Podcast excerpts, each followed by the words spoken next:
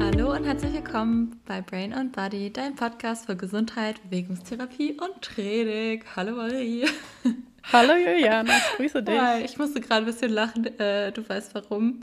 Ich habe gerade mein Intro verkackt. Ähm, ähm, ja, ich, wir haben es ja länger nicht mehr gemacht, deswegen, ja, so. Na gut. Heute geht es um die Fortführung unseres Themas, was wir schon hatten, das Schlafen. Schlafen super wichtig, haben wir ja schon festgestellt. Und wir sind mein absolutes Lieblingsthema. Ja, du bist ja ein Schlaftier, ein sogenanntes. Ähm, ich bin wahrscheinlich eher so in Richtung, hm, man kann nicht sagen Nachteule, aber ich bin eher so lieber wach irgendwie. Keine Ahnung. Mhm. Naja, auf jeden Fall wollen wir ein bisschen mehr darauf eingehen, wie man denn den Schlaf positiv beeinflussen kann. Und wir hatten kurz angerissen das Thema Licht und beziehungsweise Blaulicht. Das ist ja mhm, heutzutage, also damit, ja. Damit meinen wir nicht die Polizei, sondern äh, die ähm, verschiedenen Screens, die wir benutzen, die wir uns sehr viel ins Gesicht halten. Den musstest du dir jetzt so reinbringen, den Joke, ja. Ja, den, das, den konnte ich nicht liegen ich lassen. Ich wollte sagen, der lag da schon schön rum. Genau, wir meinen natürlich die Blaulichtgegenstände, die wir haben, Handy, Laptop etc., ähm, iPad, sonstiges. Und alle Bildschirme, die man so haben kann. Genau, alle Bildschirme, die es gibt. Und ich glaube, jeder von euch hat schon mal gehört, Blaulicht ist schlecht für den Schlaf, oder Marie? Ja, habe ich auf jeden Fall. Es gibt ja da auch ähm, Brillen, so Filterbrillen für die Arbeit und ähm, also wenn man am Computer arbeitet beispielsweise. Und mich hat schon immer interessiert, ob das was bringt. Und mhm. auch, also was ich neulich gehört habe, dass es sogar Blaulichtfilter für die Haut gibt. Aha. Man quasi, wenn man viel vor dem Screen sitzt, dass man, also vor dem Bildschirm sitzt, dass es sogar Hautpflegeprodukte dafür gibt. Crazy. mhm, ja. Ähm, ja. Aber Juliana, hast du, also kannst du mir beantworten, ob ich jetzt unbedingt so eine Blaulichtfilterbrille brauche oder nicht? Äh, jein. Weil, wie, ein ganz klares Jein. Ein ganz klares Jein. Wie das so immer so ganz schön in der, mit der Studienwelt ist, ist vieles sehr uneindeutig. Und auch hier wird gesagt äh, in den Studien, dass ähm, es einen Effekt, also einen negativen Effekt geben kann mit Blaulicht und dass eine Brille möglicherweise, also eine Blaulichtfilterbrille möglicherweise helfen kann. So, ja, möglicherweise. Ähm, also, wie gesagt, es gibt Studien, die sagen, es, es hilft, aber das ist alles nicht so richtig signifikant. Also nicht alles so richtig eindeutig. Ähm, spricht äh, jedoch einiges dafür, da gehst du sicherlich dann gleich auch nochmal drauf. Was mir jetzt ja. nur dazu so ganz spontan auch noch so von meiner Neuroperspektive einfällt, ist natürlich, dass ähm, klar, also dieses, ne, weil du auch das mit der Haut angesprochen hattest, also wenn man immer einen bestimmten Reiz, immer nur diesen einseitigen Reiz hat, ist das natürlich auf lange Sicht nicht gut. Genauso wie man einen einseitigen Reiz von äh, Training, Bewegung hat. Ne, das ist ja im Prinzip auch wieder was, alles, was wir zu viel haben, ist, kann man sich eigentlich merken, ist in der Regel nicht ganz so gut. Ja, und vor allen Dingen, wenn es einseitig ist. Genau, dieses einseitige, ne? Einseitige zu viel. Und das haben und wir heutzutage ja einfach. Ja. ja, und ähm, weil du das gesagt hast von der Neurosicht, ähm, nur mal ganz kurz, um auf die Augen einzugehen, du bist da eigentlich voll die Expertin. Ich äh, nehme dir jetzt deinen Bereich weg, weil du das nee, ja bei mal. mir gemacht hast. ähm, also ich hatte Kopftraumata und ich ähm, reagiere auf verschiedene Farben positiv oder negativ. Das mhm. heißt, wenn ich rot und gelb und äh, grün bekomme, ist mein Körper nicht so gut einsatzfähig. Und bei mir zum Beispiel ist es so, dass blaues Licht positiv wirkt. Also ich merke das auch, wenn ich eine Sonnenbrille aufsetze, die so braun gefärbt mhm, ist. Mhm, beziehungsweise dann so ist lila, es nicht ne? so, genau, dann, nee, also wenn es braun ist, dann ist es nicht so entspannt. Und wenn ich so lila beziehungsweise ja, genau. blau gefärbte genau. ähm, Sonnenbrillen trage, dann merke ich richtig, wie so mhm. Also wie sozusagen so mein ganzer Körper und auch mein Gesicht und meine Augen mega entspannen. Also auch da ist es wahrscheinlich völlig individuell, was einem helfen kann ja, und genau. was einem eher nicht so zuträglich ist. Genau. Und da kann natürlich auch die Farbe des Lichts entscheidend sein, wie dein Körper oder dein Schlaf darauf reagiert. Aber ja, ähm, du hattest ja schon angedeutet, dass ich mich da noch ein bisschen weiter mit äh, beschäftigt habe. Und zwar habe ich noch eine Studie gefunden, die sich so insgesamt mit ähm, Helligkeit und Farben auseinandergesetzt haben. Also ob das sozusagen Einfluss darauf hat, welche Farbe, ähm, mit welcher Farbe man Menschen, ich sage jetzt mal, bestrahlt vor dem Schlafen.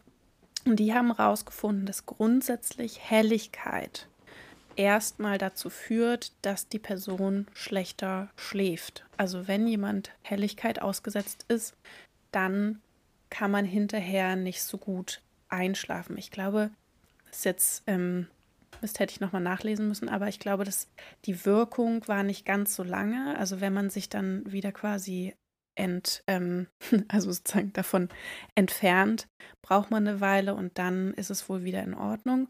Ähm, so ungefähr zwei bis drei Stunden ähm, bis man sozusagen keinen Einfluss mehr von dieser Lichtquelle hat, sage ich jetzt mal. Was aber herausgefunden wurde, ist, dass blaues und grünes Licht wohl noch ein bisschen mehr dafür sorgen, dass der Schlafrhythmus durcheinander kommt. Also nicht nur blaues, auch grünes Licht. Also verschiedene Wellenlängen ähm, noch mal ein bisschen mehr Einfluss haben oder eben ein bisschen weniger. Und da kann man eigentlich gut ableiten, wenn man so schlafen möchte wie ein Profi, dass man einfach zwei bis drei Stunden vor dem Schlafen sich einfach generell nicht vor den Fernseher setzt, äh, nicht mehr am Laptop arbeitet, kein Handy in die Hand nimmt und da ewig drauf starrt. Also dass wirklich Licht und Lichtzufuhr ähm, einen Einfluss darauf haben, wie gut dann unsere Schlafqualität ist. Mhm. Und das ist ja, und, Talk, ja. Und das ist ja auch, glaube ich, ganz logisch zu erklären. Also evolutionär bedingt. Wir hatten ja nie dieses äh, künstliche Licht, sag ich jetzt mal. Es gab ja damals nur den Sonnenauf- und Untergang und so hat dann auch die Hormonproduktion, also zum Beispiel Melatonin ist ja davon abhängig, ob es dunkel ist oder nicht und mhm. also das Schlafhormon sozusagen dann auch, ne, ähm, das uns müde macht und das hängt davon ab, ob jetzt es eben dunkel ist oder ähm, es hell ist und wenn wir dann eben künstliches Licht haben, kann eben dieses Hormon nicht gut produziert werden und dadurch werden wir natürlich dann auch nicht müde, beziehungsweise stören unseren natürlichen Hormonschlafrhythmus. Mhm. Ja. Und eine Sache, ähm, die hat die äh, Universität in Oxford rausgefunden. Das fand ich persönlich äh, richtig gut, weil ähm, ich seit einer Weile ja, ich weiß nicht, ich glaube, ich habe das schon bei der ersten Runde erzählt, äh, mit Schlafmaske schlafe. Ähm, und zwar haben die untersucht, ob Schlafen in absoluter Dunkelheit, also mit Schlafmaske, ähm, Auswirkungen auf das Gehirn hat. Und die haben festgestellt in der Studie bei ähm, verschiedenen Menschen, dass ähm, die eine Gruppe mit Schlafmaske viel bessere Reaktion hatten, also sozusagen bei so einem Reaktionstraining, ähm, und dass sie ähm, sich besser Sachen merken und neue Informationen verarbeiten konnten. Das heißt, ähm, deren Gehirn war anscheinend erholter, was dann wieder bedeutet, dass sie hinterher quasi mehr leisten konnten vom Gehirn als äh, bei den Leuten, die sozusagen nicht bei absoluter Dunkelheit geschlafen haben, also ohne Schlafmaske. Mhm. Und das mhm. fand ich, da dachte ich mir so, oh yes, jetzt mhm. ziehe ich meine Schlafmaske noch viel lieber auf. Ja, ja.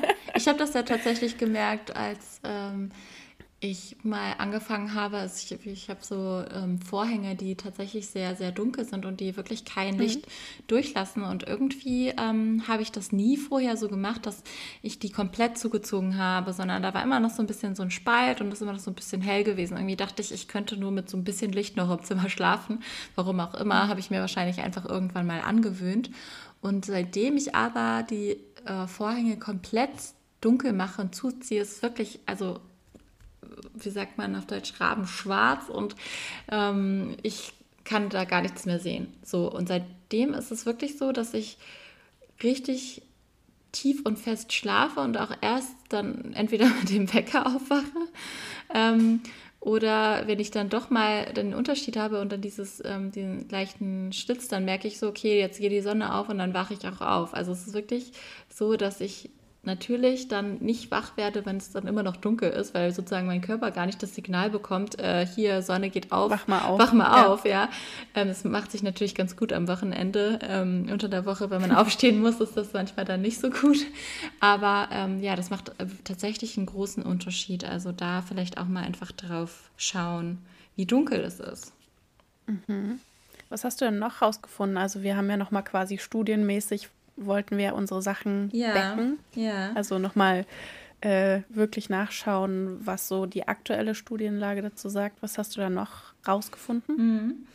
Ähm, ich wollte nur noch ganz kurz nochmal auf also. diese Blaulichtfilterbrillen eingehen, weil ich hatte ja gesagt, es ja. gibt keine signifikanten Effekte und du hattest ja auch schon gesagt, dass es ähm, bei dir da Unterschiede gibt und das ist hier auch wieder, wie wir immer predigen, sehr individuell. Und ich würde einfach mal sagen, dass es Sinn macht, vielleicht auch tatsächlich mal mit verschiedenen Farben zu, ähm, das zu spielen oder das auszutesten, wie man äh, reagiert, auch wenn man, also es gibt ja diese neuen Blaulichtfilterbrillen, die so ins Rötliche gehen, aber es kann halt sein, wenn man diesen Hype mitmacht und man hat irgendwie ein bestimmtes Problem. Ne? Wir haben ja auch in der Post-Concussion-Folge, also in der Gehirnerschütterungsfolge dazu ähm, was gesagt. Also es kann halt eben sein, dass man dann negativ reagiert. Deswegen ist es hier auch so ein bisschen so ein ja, Learning by Doing und so ein Ausprobieren sinnvoll. Also nur weil es irgendwie verkauft wird als das Produkt gegen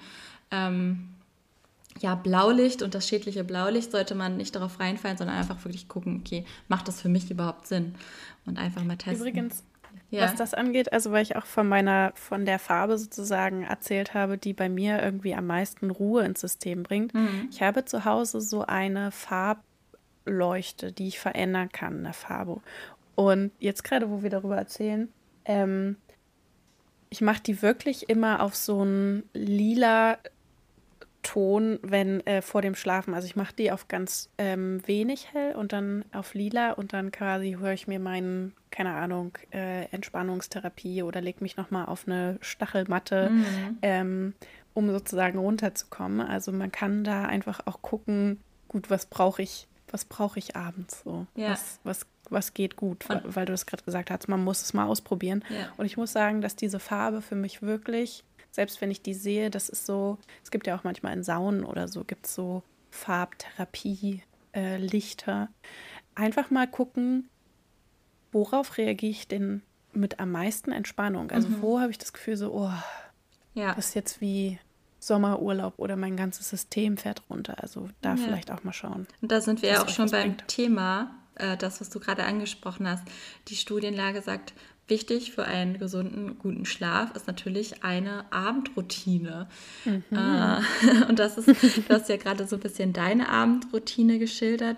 Also wichtig oder mit am wichtigsten ist eben diese Regelmäßigkeit, hat man festgestellt. Also wirklich dieses, ähm, ja, dass man früh zu einer bestimmten, also nicht jetzt immer um Punkt 6 Uhr oder so, aber so ungefähr plus minus ähm, zwei, drei Stunden diesen Rhythmus beibehält, ist es natürlich problematisch. Daran muss ich immer direkt denken, wenn ich an Menschen denke, die Schicht arbeiten. Ne? Die haben ja, oh ja wirklich einen sehr gestörten Rhythmus.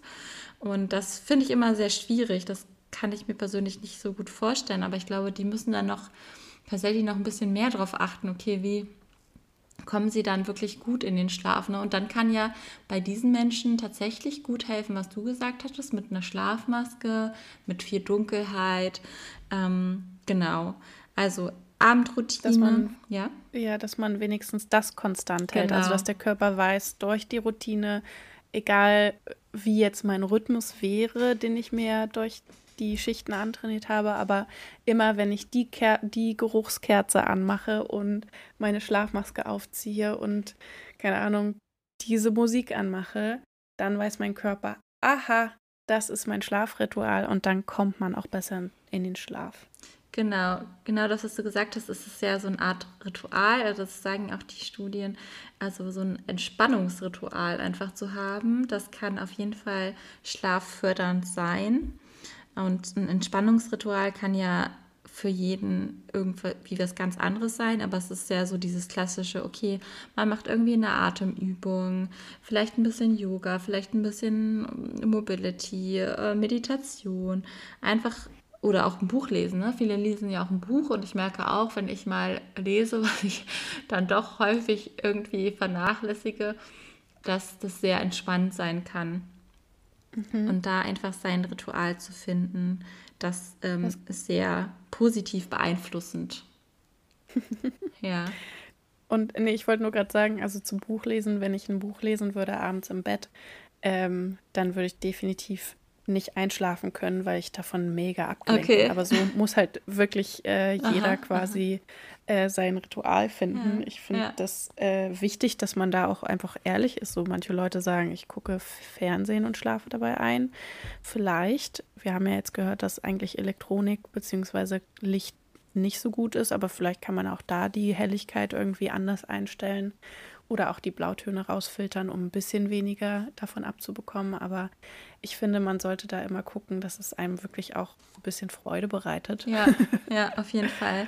Genau, also dann, was noch wichtig ist, der Punkt, den du gerade angesprochen hast, was die Studienlage zeigt, ist natürlich das Thema elektronische Geräte, ähm, mhm. Bildschirmzeit, dass man die auf jeden Fall äh, reduzieren sollte, weil eben dann die Melotonieproduktion nicht gut funktioniert. Das, was ich gesagt habe, mit diesem natürlichen Rhythmus, dass das durcheinander kommt und dass man dann eben nicht gut ähm, ja, in den Schlaf einfach findet, weil man noch gar nicht genügend Melatonin vielleicht produzieren kann.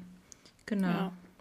Und letztendlich, also bei den elektronischen Geräten geht es ja nicht nur um, ähm, um die Helligkeit des Bildschirms, sondern es geht ja auch darum, dass je nachdem, was wir uns zuführen, mhm, genau, dass genau. auch das Erregung äh, auslöst. Also ähm, selbst wenn wir jetzt ein Buch lesen würden und das wäre der spannendste Krimi, ähm, dann würde das ja bei uns auch hormonell was auslösen. Ja. Und wenn auch unser Nervensystem auf, oh mein mhm. Gott, wer tötet gerade wen und mhm. wann kommt das Mammut um die Ecke gesprungen, mhm. ähm, dann ist es natürlich etwas, also bei, auch bei der Elektronik, wenn wir uns jetzt irgendwie bei, bei Instagram scrollen oder sonst irgendwas, da gibt es ja extrem viel Input, wo das Gehirn wieder eher in Modus schaltet, okay, ich muss jetzt arbeiten, äh, ich bin ganz aufgeregt, ich mache alle Dinge gleichzeitig. Und ähm, da muss man schauen, dass man sozusagen, selbst wenn man das noch macht, ich bin ja auch immer keine Freundin von so, man sollte es absolut gar nicht machen. Das ist natürlich gut, aber es ist vielleicht auch manchmal nicht ganz realistisch. Zum Beispiel haben viele Leute ja auch ihren Wecker auf dem Handy und dann ist man nochmal dran und so weiter und so fort. Aber ähm, auch da gibt es Dunkelmodi. Also mal gucken, ob ihr das vielleicht umstellen könnt in eurem Handy. Ähm, und äh, dann ist es natürlich so, dass man sagt, okay, und wenn ich schon da bin, dann mache ich wenigstens irgendwas Langweiliges oder gucke mir irgendwas an, also keine Ahnung, oder höre mir etwas an, was mich zu Tode langweilt und mich ja. noch extra ähm, aufregt und erregt, sodass mein, ähm, mein System letztendlich denkt, okay, gut, jetzt müssen wir wieder ein bisschen feuern und ein bisschen was leisten. Ja, das ist auf jeden Fall ein guter Punkt, das mit diesem stimulierend wirken, das ist ja gerade dann auch bei Social Media, was du gesagt hattest, einfach so ein großes Thema. Ich meine, es klingt jetzt so, als hätten, als würden wir jeden Tag unsere perfekte Abendroutine gestalten und äh, als würden wir beide vorm ähm, zum Schlafengehen äh, meditieren und äh, keine Ahnung, unsere Atemübungen machen und dies und das. Aber es ist ja meistens wirklich nicht so die Realität. Ähm, also jedenfalls bei mir nicht, kann ich jetzt mal nur von mir sprechen. Ähm, aber ich versuche trotzdem, also bevor ich, also direkt bevor ich ins Bett gehe, natürlich wirklich nicht irgendwie zu scrollen. Ich habe mein Handy auch immer im Flugmodus. Ich habe mein Handy natürlich wie die meisten als Wecker, aber ich habe es trotzdem im Flugmodus. Und ähm, mein Ding ist halt so, ich brauche irgendwie immer so ein bisschen Geräusche. Und ich habe halt mhm. oftmals mhm. tatsächlich irgendwie ein nicht so spannenden Podcast an, in Anführungsstrichen. Also nicht unseren. Also nicht unseren, genau, weil unsere ist viel zu stimulierend. Ihr solltet da aufpassen. Nee, genau. Und einfach irgendwas, was so ja, nebenbei läuft. Ähm, Zurzeit, und das ist vielleicht nochmal das andere Thema, habe ich auch einen ähm, Ventilator der mir so ein bisschen hm. Luft mhm. gibt und der so ein, so ein, ja, so ein Hintergrundrauschen fast macht, äh, was irgendwie für mich auch beruhigend wirkt. Genau. Ja, das, das führt mich gleich zu einem Thema, ja. Was auch sehr, sehr wichtig ist und wo es wirklich auch eine sehr konkrete, äh, einen sehr konkreten Hinweis gibt, wie man wie ein Meister oder eine Meisterin schläft, und zwar die Temperatur. Wir haben ja gerade äh, Sommer und die Temperaturen sind äh, wieder sehr hoch und ich äh, habe jetzt den ersten Sommer in meiner Dachgeschosswohnung und ich muss sagen, ist das warm? ja. Es ist noch aushaltbar, aber ähm, um wirklich, also die beste Schlafqualität, die es gibt, hinzubekommen, also nein, ähm, um so gut wie möglich schlafen zu können, ist wohl eine Temperatur von 15 bis 18 Grad ähm, gut. Also quasi unterdurchschnittlich Zimmertemperatur. Ähm, das heißt, häufig ist es ja so, dass irgendwie das Schlafzimmer der einzige Raum ist, der nicht geheizt ist oder wo auch Leute mit offenen Fenstern schlafen. Da müsst ihr ein bisschen aufpassen ähm, auf den Zug. Wahrscheinlich jetzt gerade ist auch selbst ein Zug völlig egal, ja. weil es viel zu warm ist. Ja. Und es ist wohl so, dass ähm, wenn die Temperatur steigt, also wenn man sozusagen je höher man geht, desto weniger erholsam ist auch der Schlaf. Das heißt, jetzt gerade, ähm, wenn man sich, also wenn man sich denkt, warum geht es mir nicht so gut, liegt das einerseits natürlich aktuell an der Tagestemperatur, aber auch daran, dass die Nachttemperaturen nicht so niedrig sind mhm. und dass der Körper wirklich kein, also auch das Gehirn, keine richtige Erholung bekommen, weil wir einfach quasi zu heiß laufen in der Nacht. Und das ist in der Tat äh, eine richtig krasse Belastung und das darf man auch nicht unterschätzen für den Körper. Ja, auf jeden Fall. Also ich denke, viele haben festgestellt, jetzt gerade bei der Hitze, dass einfach sie gerädert auch vielleicht aufwachen. Ne? Und also das, oder man öfter auch im Schlaf, also so ging es jetzt mir die letzte Zeit, dass man wach wird und denkt sich so, ich kann nicht mehr atmen oder mir ist viel zu heiß. und ähm, ja, das stört einfach den Schlaf, diese, diese Wärme, diese Hitze. Und ähm, deswegen ist es echt gut. Also ich, wie gesagt, ich habe ja den ähm, Ventilator. Das hilft irgendwie ein bisschen, aber ja, mhm. leider im Moment noch nicht ausreichend, würde ich sagen. Ja, auf jeden Fall. Also ich mache immer auf Durchzug, aber das hilft trotzdem nicht, dass, also ich meine, teilweise je nach Wohnung und nach äh, Isol Isolierung ist es ja wirklich so, dass wir teilweise bei Temperaturen schlafen, die fast doppelt so hoch sind wie das, mhm. was, was empfohlen wird, wo mhm. man sich so denkt, wie soll der Körper das auch ausgleichen? Also ich meine, da ist es natürlich dann wichtig, ähm, dass man für irgendwie Kühle sorgt. Also, keine Ahnung, entweder äh, durch einen Ventilator, durch Air Conditioning, dass man so gut wie möglich äh, das mit der Lüftung macht. Aber ähm, ich glaube, so ganz kann man das natürlich auch nicht ähm, ja, vermeiden. Äh, mhm. vermeiden. Genau, dass es natürlich sehr intensiv ist mit der, mit der Wärme im Sommer. Mhm. Ja, einen wichtigen Punkt, Marie, würde ich noch ansprechen, der eigentlich ein großer Punkt ist. Okay, ja. Jetzt bin ich gespannt. Und vielleicht auch sogar nochmal ein extra Topic sein könnte. Und zwar mhm. geht es um Kaffee. Unser geliebter, heiliger oh, Kaffee. Ich glaube, oh. ich, ich, ich weiß nicht, ich glaube, ich habe mir sogar irgendwann mal so angeguckt, wo wie sehr viel Kaffee getrunken wird, in welchen Ländern und so. Und ich glaube, in Deutschland ist der Kaffeekonsum doch recht hoch. Und Auf jeden ist, Fall. glaube ich, auch, das habe ich neulich irgendwo gehört, auch in einem anderen Informationspodcast, ähm, gestiegen tatsächlich. Und ähm, im Kaffee ist ja Koffein, es gibt natürlich noch andere koffeinhaltige Getränke und Koffein, ich glaube, das ist uns allen bewusst, hält einen eben wach, weil es ja an Rezeptoren anknüpft, die eben dann blockieren, also die Rezeptoren, die für, den, äh, für das müde Sein zuständig sind. Und dadurch bleiben wir eben wach. Und äh, das Problem an Koffein ist, dass es eben relativ langsam abgebaut wird, beziehungsweise auch hier individuell. Und die Abbau-Halbwertszeit beträgt ungefähr im Durchschnitt zwischen fünf und sechs Stunden. Das mhm. ist natürlich problematisch, wenn man schlafen möchte. Und das heißt eigentlich, dass man, also Experten sagen hier, dass man Experten oder Expertinnen sagen hier, dass man ähm, sechs Stunden vor dem Schlafengehen eigentlich kein Koffein mehr zu sich nehmen sollte. Ähm, ja, weil sonst natürlich das den Schlaf auch sehr beeinflussen kann. Ich weiß nicht, wie deine Erfahrungen sind, aber wenn ich kenne das, wenn ich jetzt sage, um ähm, 17 Uhr trinke ich noch einen Kaffee, dann weiß ich, okay, äh, schlafen wird nachher schwierig. ähm, ich kenne aber auch Menschen, ähm, Grüße gehen raus an meinen Bruder wieder mal. Ähm, das hatte ich, glaube ich, schon mal erwähnt, kurz in der anderen Folge, dass natürlich ähm, und Menschen wieder unterschiedlich sind und wenn man, man gewöhnt sich ja auch an bestimmte Sachen und es gibt ja auch wie bei Koffein, bei anderen Dingen, bei Koffein so einen Gewöhnungseffekt und dass man irgendwann ja. mehr Koffein braucht, um etwas zu merken. Und diese Menschen können natürlich auch abends vielleicht noch einen Kaffee trinken oder da eine Wirkung zu haben. Ja, das ist voll krass. Also bei mir ist es so, ähm, ich habe sowohl eine Menge an Koffein bei der ich mehr, also bei der ich weiß, okay, wenn ich da drüber gehe, also wenn ich mehr als zwei, drei Kaffee trinke, dann kann es eben passieren, dass ich bis ähm, morgens nicht schlafen kann.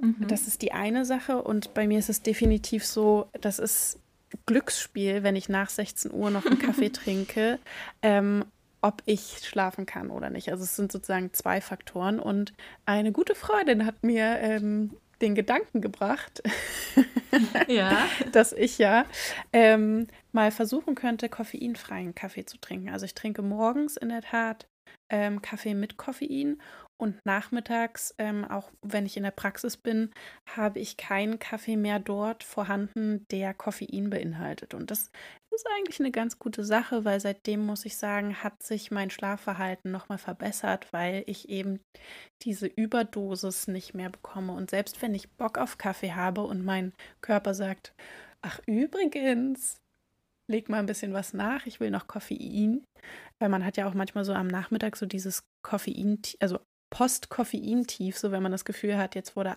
alles abgebaut, dann kommt nämlich, sind ja die Rezeptoren nicht mehr blockiert yeah. und dann kommt diese Müdigkeit so richtig gefühlt mit einem Mal, also jedenfalls ist es bei mir so, dass mhm. man richtig merkt, oha, jetzt muss ich nachlegen. Yeah. Yeah.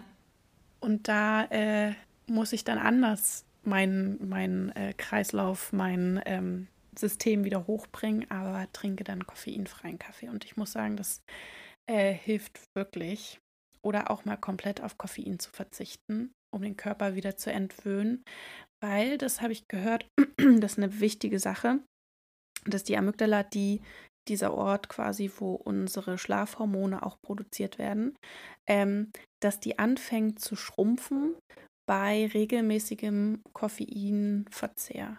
Das heißt, wenn man sozusagen viel davon konsumiert und das regelmäßig, dass wirklich quasi der Ort, wo das produziert wird, unser Schlafhormon, dass der sich zurückbildet. Und das ist natürlich auch nicht toll. Also ich weiß nicht, ob es da Zusammenhänge gibt zwischen der Größe und der Produktion des Hormons. Das ist mir nicht bekannt. Das, also das habe ich nicht nochmal nachgeguckt. Das müsste man nochmal nachgucken. Aber ähm, man kann sich ja schon vorstellen, wenn der Bereich schrumpft, wahrscheinlich wird da auch nicht mehr ganz so viel produziert. Ja. Das heißt, man schläft wahrscheinlich anders.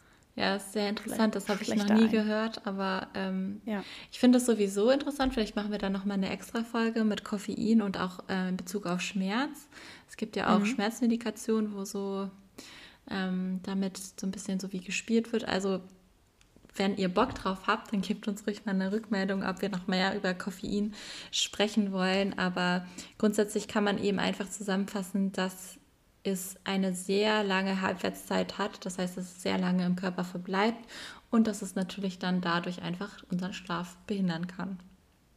Und vor allen Dingen, also es gibt ja auch, weil, weil du jetzt gesagt hattest, sozusagen, dass man da mit Schmerzen, mit Schmerzpatienten arbeitet. Es gibt ja auch äh, diese Drinks für vor dem Sport, wo man sich eigentlich nochmal eine, eine Runde Koffein reinzischt, ähm, damit man leistungsfähiger mhm, ist. Und da genau. könnte man ja eigentlich so drüber reden. So, was hat Koffein vielleicht für ähm, Möglichkeiten, noch anders auf den Körper zu wirken und auch aufs Training und auch auf Schmerzen bei Patienten. Mhm.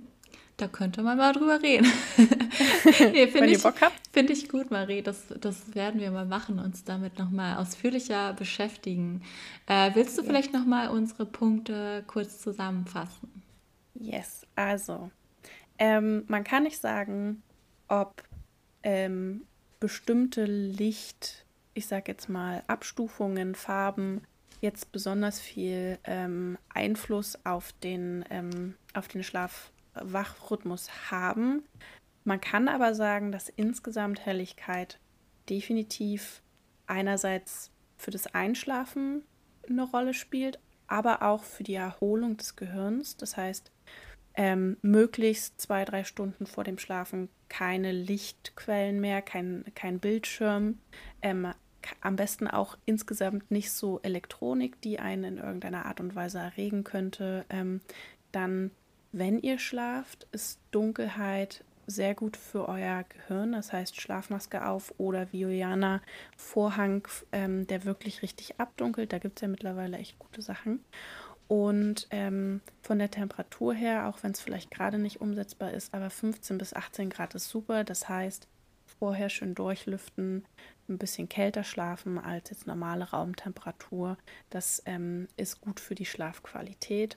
Und ähm, wie wir das bereits gesagt haben, ist auch die Studienlage so, dass regelmäßige Zeiten und oder Rituale wirklich einen Einfluss auf die Schwa Schlafqualität haben, dass das wirklich messbar ist.